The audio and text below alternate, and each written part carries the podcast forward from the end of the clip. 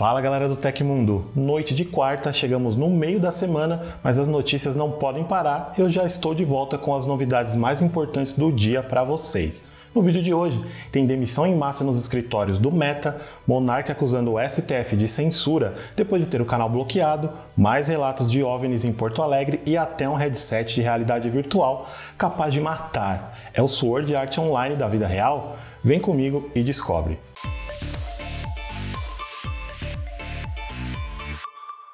O Realme 10 4G chegou hoje aos principais mercados asiáticos, chamando atenção pelo preço bem mais em conta e uma bateria de dar inveja a aparelhos muito mais badalados e caros disponíveis por aí. O modelo de entrada tem um visual bem compacto, com 7,95mm de espessura e laterais planas. Ele também tem uma câmera dupla traseira que lembra bastante o design do Realme C33, que não adotava os já conhecidos módulos para organizar os sensores. O aparelho também usa o chipset Helio G99 da MediaTek MediaTek com suporte apenas para conexões 4G. Tem um armazenamento interno padrão de 128 GB, vindo em versões com 4 ou 8 GB de RAM.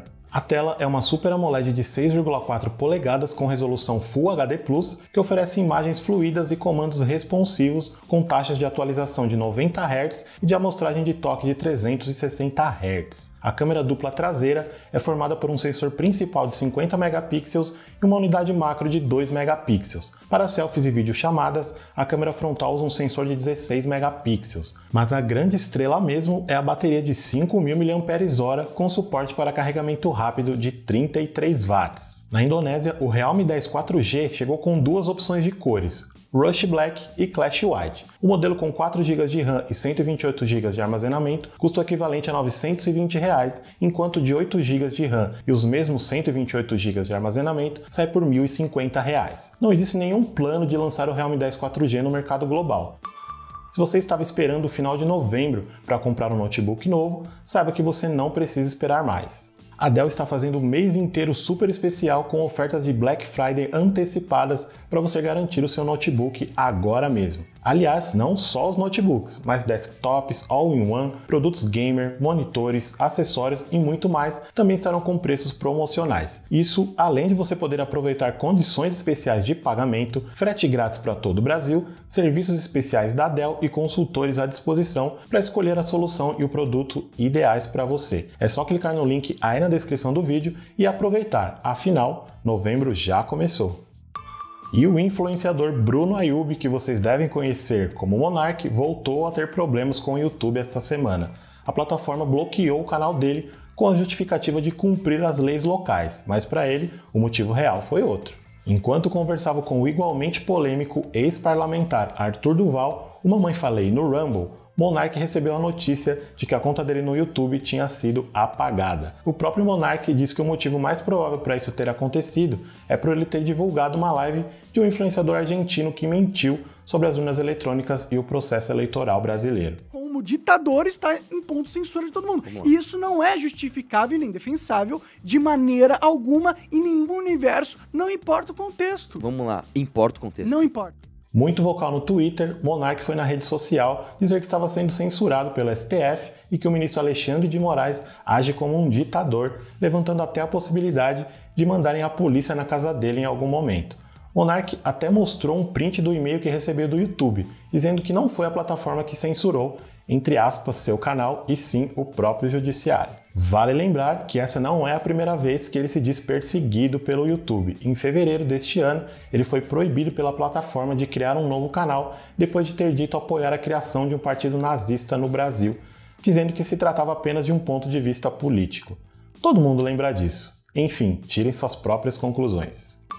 Parece que a Meta, empresa dona do Facebook, do WhatsApp e do Instagram, anda passando por problemas. A holding anunciou nesta quarta-feira a demissão de nada menos que 11 mil funcionários 13% do quadro total de trabalhadores da gigante da tecnologia. Mark Zuckerberg, CEO da Meta, divulgou publicamente uma carta em que diz que essas são mudanças difíceis que fazemos na história e que quer assumir a responsabilidade tanto pela decisão das demissões em massa quanto pelos motivos que levaram a elas, se desculpando com todos que foram afetados. Como justificativa, ele diz que a empresa precisa ser mais enxuta e mais eficiente, congelando gastos e contratações até o primeiro semestre do ano que vem. Também, segundo ele, todos aqueles que foram demitidos vão ter a oportunidade de falar com os diretores e gerentes da empresa para tirar dúvidas e vão receber alguns benefícios, como 16 semanas de salário base, mais duas semanas adicionais para cada ano de serviço, plano de saúde pago por seis meses, três meses de suporte de carreira e apoio à imigração. Mark disse ainda que todas essas mudanças têm dois motivos. A receita obtida pela empresa está menor do que foi projetada no começo do ano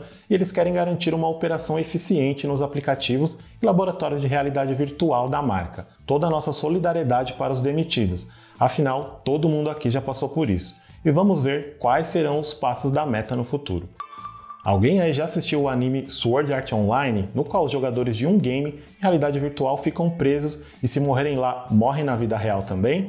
Então, ele está mais perto de se tornar realidade, só a parte de morrer de verdade mesmo. Em um post feito em seu blog pessoal, Palmer Luckey, o cofundador da Oculus, revelou que criou um headset de realidade virtual capaz de matar seu usuário. Ele tem três cargas explosivas acopladas na altura da testa do jogador, com poder suficiente para explodir o crânio de alguém no caso de um game over. No post, o próprio Luckey disse que usou Sword Art Online como referência na hora de criar um instrumento mortal, dizendo que a boa notícia é que agora eles estão a meio caminho de criar um Nerve Gear real. Mas a má notícia é que o mundo virtual imersivo do anime ainda está a muitos anos de distância. E só para vocês saberem, esse headset da morte não tá à venda não, tá? Ele tá paradinho e seguro no escritório do Palmer Luck como lembrete das possibilidades. Sinistro. Que tal entrar em contato direto com a nossa equipe para trocar ideia, ganhar descontos exclusivos e poder ter acesso a muito mais coisa legal? Então, vem para o o clube de benefícios aqui do Tecmundo. Se quiserem saber mais sobre, o link para assinatura está aí na descrição. Então, vem que vale a pena. A gente tem muitos headsets de realidade virtual por aí, mas os de realidade aumentada ainda são poucos, o que pode mudar depois da próxima investida da Apple. De acordo com o site Digitimes, o aguardado óculos de realidade aumentada da empresa deve entrar em produção a partir do primeiro trimestre de 2023. Segundo o site, o headset vai ser montado pela Pegatron, que pretende começar a produção entre janeiro e março do ano que vem. A empresa, sediada em Taiwan, é responsável pela montagem de alguns modelos de iPhone na Índia. A quantidade de unidades produzidas no primeiro ano deve ser menor do que se pensava, com apenas 2,5 milhões de unidades, mas a expectativa é de que entre 700 mil e 800 mil headsets estejam disponíveis até o final de 2023. As especificações técnicas ainda não foram reveladas, mas segundo rumores, ele terá recurso de leitura da íris para realizar pagamentos, 14 câmeras para rastrear movimentos, dois monitores com resolução 8K e a capacidade de mesclar experiência de realidade aumentada e virtual. Tudo isso deve custar em torno de 3 mil dólares, o equivalente a 15,5 mil reais pela cotação do dia em conversão direta. O dispositivo deverá entrar em pré-venda no segundo trimestre, chegando às lojas durante a Apple Worldwide Developers Conference 2023, programada para junho. Lembro que nessa segunda a gente falou sobre avistamentos de OVNIs nos céus de Porto Alegre? Pois é, o assunto viralizou e continua rendendo, tanto que novos relatos sobre aparições de objetos voadores não identificados foram revelados. Além dos dois pilotos de avião que a gente já tinha citado no último vídeo, comandantes de mais quatro aeronaves relataram um novo avistamento na noite da última terça, dia 8 de novembro. Esse já é o quinto dia seguido de relatos sendo registrados. Esses registros foram publicados no Twitter para todo mundo ver e os relatos são impressionantes. Depois que os vídeos começaram a circular na internet, várias pessoas da região sul ficaram de olho nos céus e conseguiram registrar outras atividades de supostos OVNIs. Eu digo supostos porque, como foram gravados por civis, não tem como atestar a veracidade deles. A Força Aérea Brasileira até chegou a comunicar que não houve nenhuma anormalidade ou objetos desconhecidos registrados pelos radares deles nos períodos dos relatos, mas os vários vídeos oficiais de pilotos que estão rodando pela internet afora dizem o contrário. Será que o governo está tentando esconder algo de nós? Como diria o slogan daquele seriado famoso, a verdade está lá fora. Em 9 de novembro de 2004, a Mozilla lançou a primeira versão do Firefox, um navegador de internet que se tornou muito popular em muito pouco tempo por ser a primeira alternativa de verdade que os usuários tinham ao Internet Explorer em muitos anos. Desde a queda do Netscape, cujos códigos serviram como fundações para a criação do Firefox. O navegador da Raposinha fez bastante sucesso principalmente por oferecer coisas que o Internet Explorer não tinha sido desenvolvido para dar, como prevenção de spyware, extensões, balanceamento de memória, carregamento mais leve e muito mais. E essas foram as notícias do Hoje no Tecmundo desta quarta-feira. Aqui quem fala é o Alan Leucádio e você pode me encontrar no Alan Leucádio nas redes sociais para tocar aquela ideia marota e se pá até me ajudar a fazer mais e melhor para vocês.